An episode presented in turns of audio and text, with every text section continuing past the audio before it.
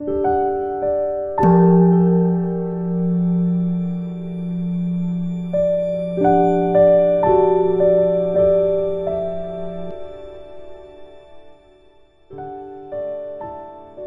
家好，很开心又到了我们一起学习声波塔的时间了。我们相聚此时，珍惜此时，也专注于此时，精进此时，希望能够延续到生生世世的每一个此时。呃，请大家呢把广论打开。翻到三百四十一页，第四行，看呢，科判第四，虚双修之音相。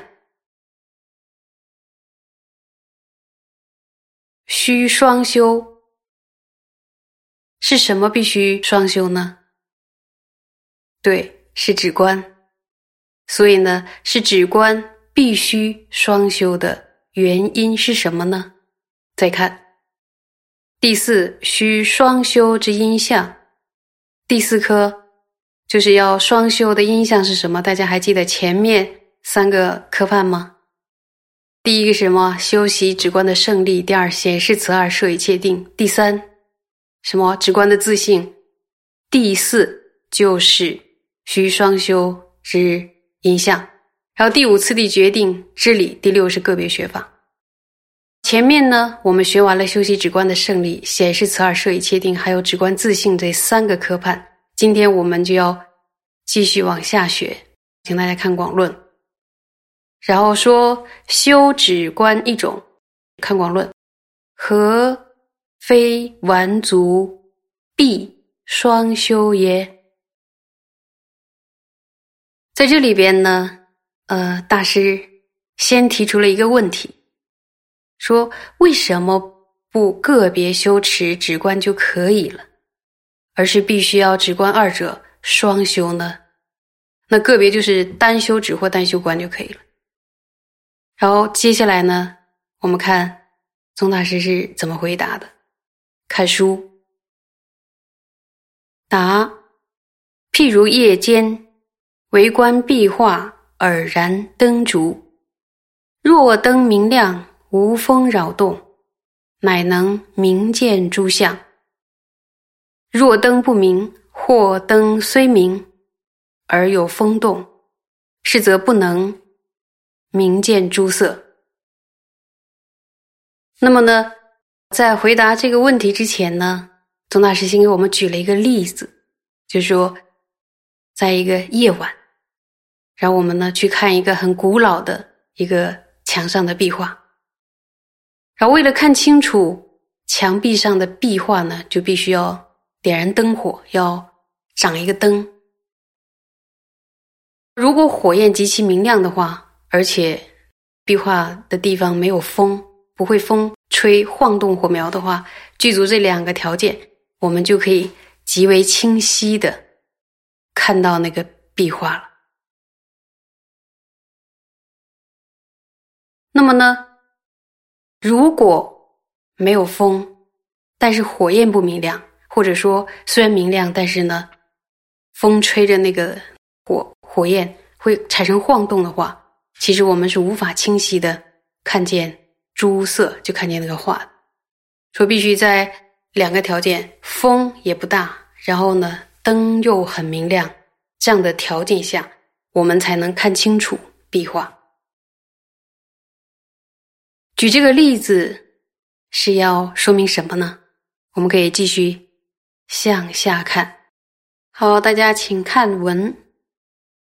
呃，如是为观甚深一故，若具无道定解真意妙慧，即心于所缘，如遇安住而无扰动，乃能明见真实。那么。解释一下这一段呢，就是说，同样的要关键甚深意，如果也具足无颠倒的定解真实性的空性内涵的这种智慧的话，还有以及内心中能够随心所欲的安住于所缘，而且注意不动摇。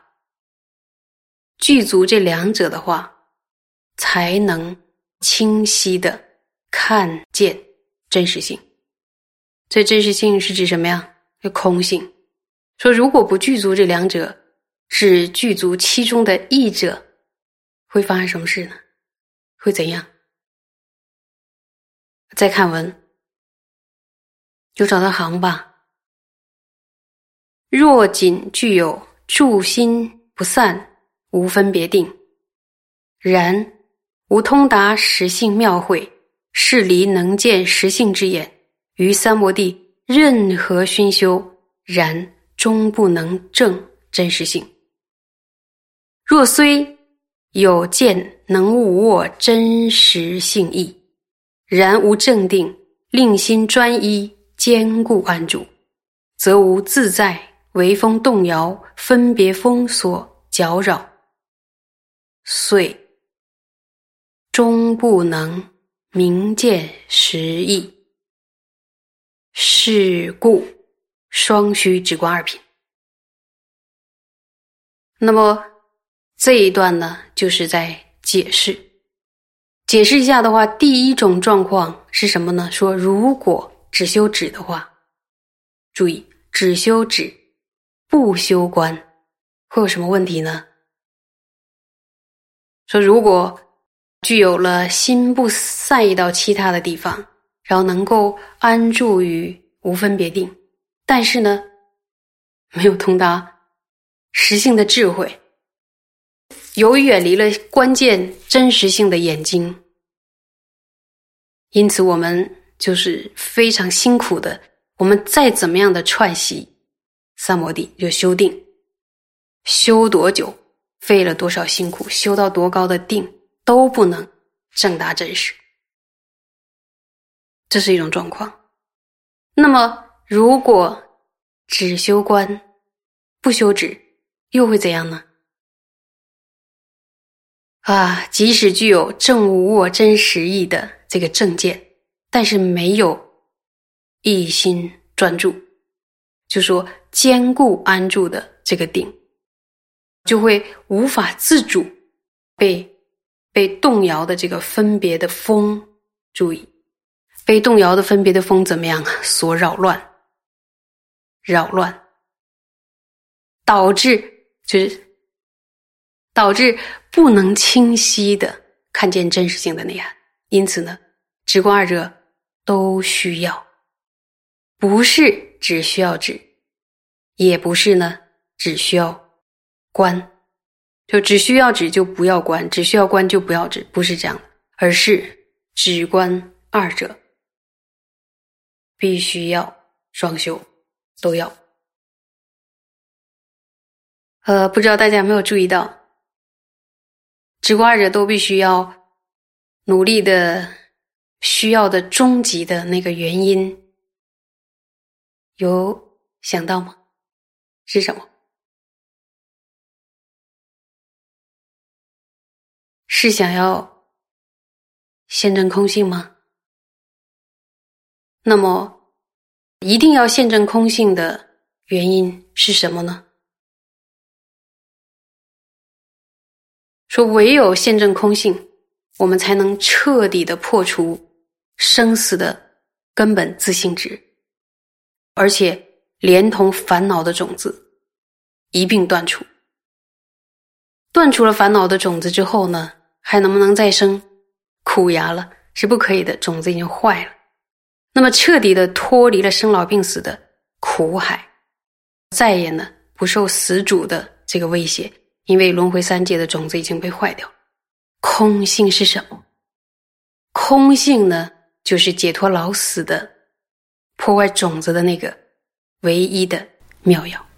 这味药呢，才能治死病，而这味药的。怎么吃？怎么吃法？必须要直观双修。再说一遍，空性的这个药怎么样能够尝到？怎么样吃？必须要直观双修。好，接下来呢，我们再往下看，看原文。如修字中边云，有找到行吧？为官离止，如风中烛。余却是心于境散乱，不能兼住，已是不生明了之光，故当同等习尽二者。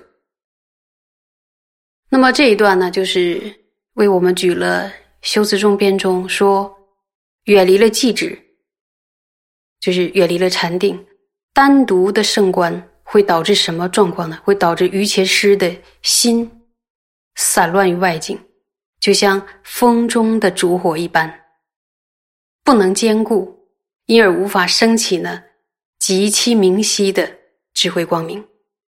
所以呢，应当相等的、相等的习进直观二者，这是在修辞中边里的一个教诲。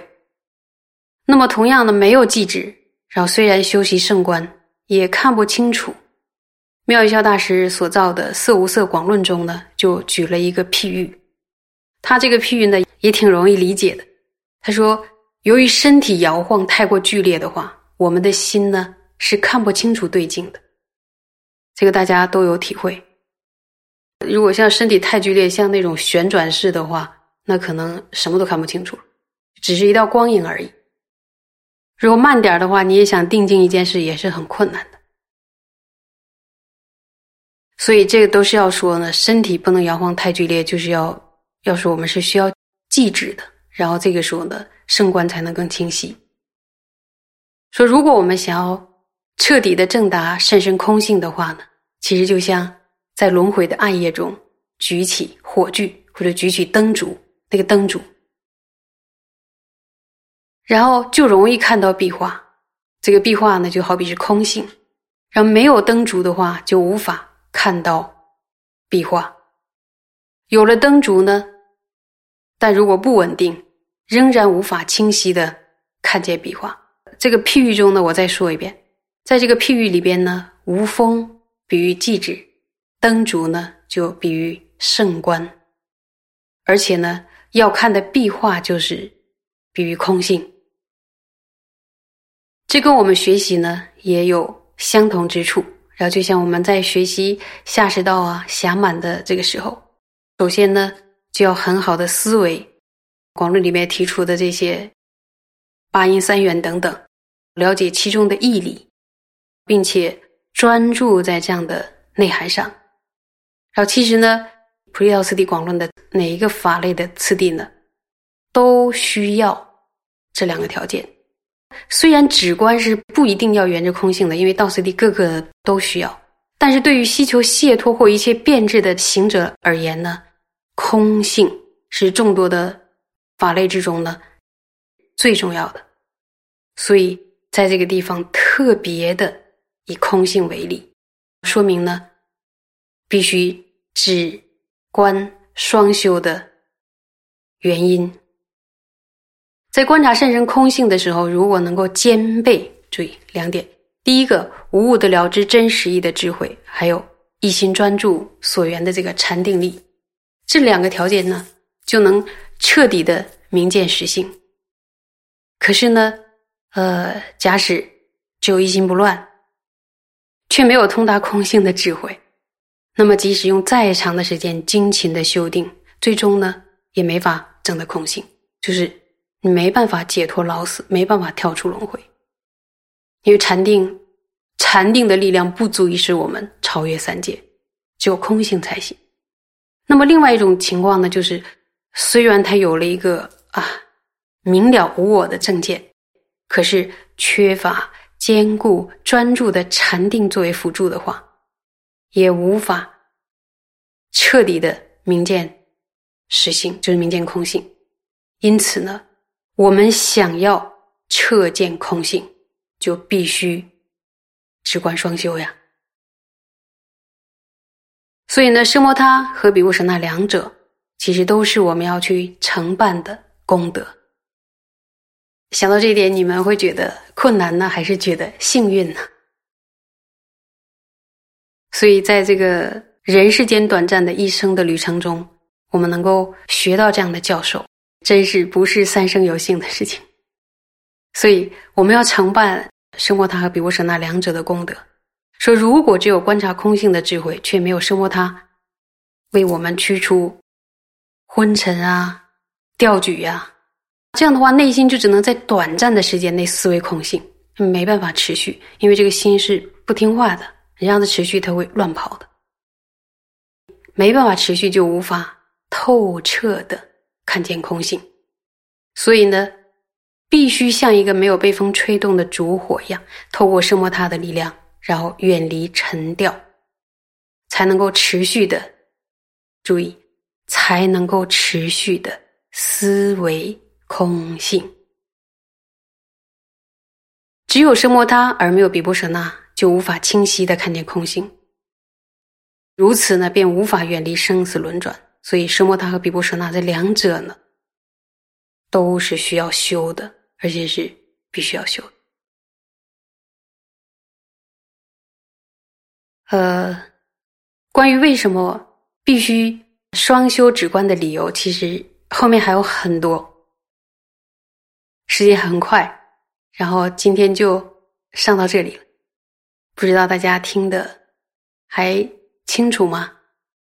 谢谢。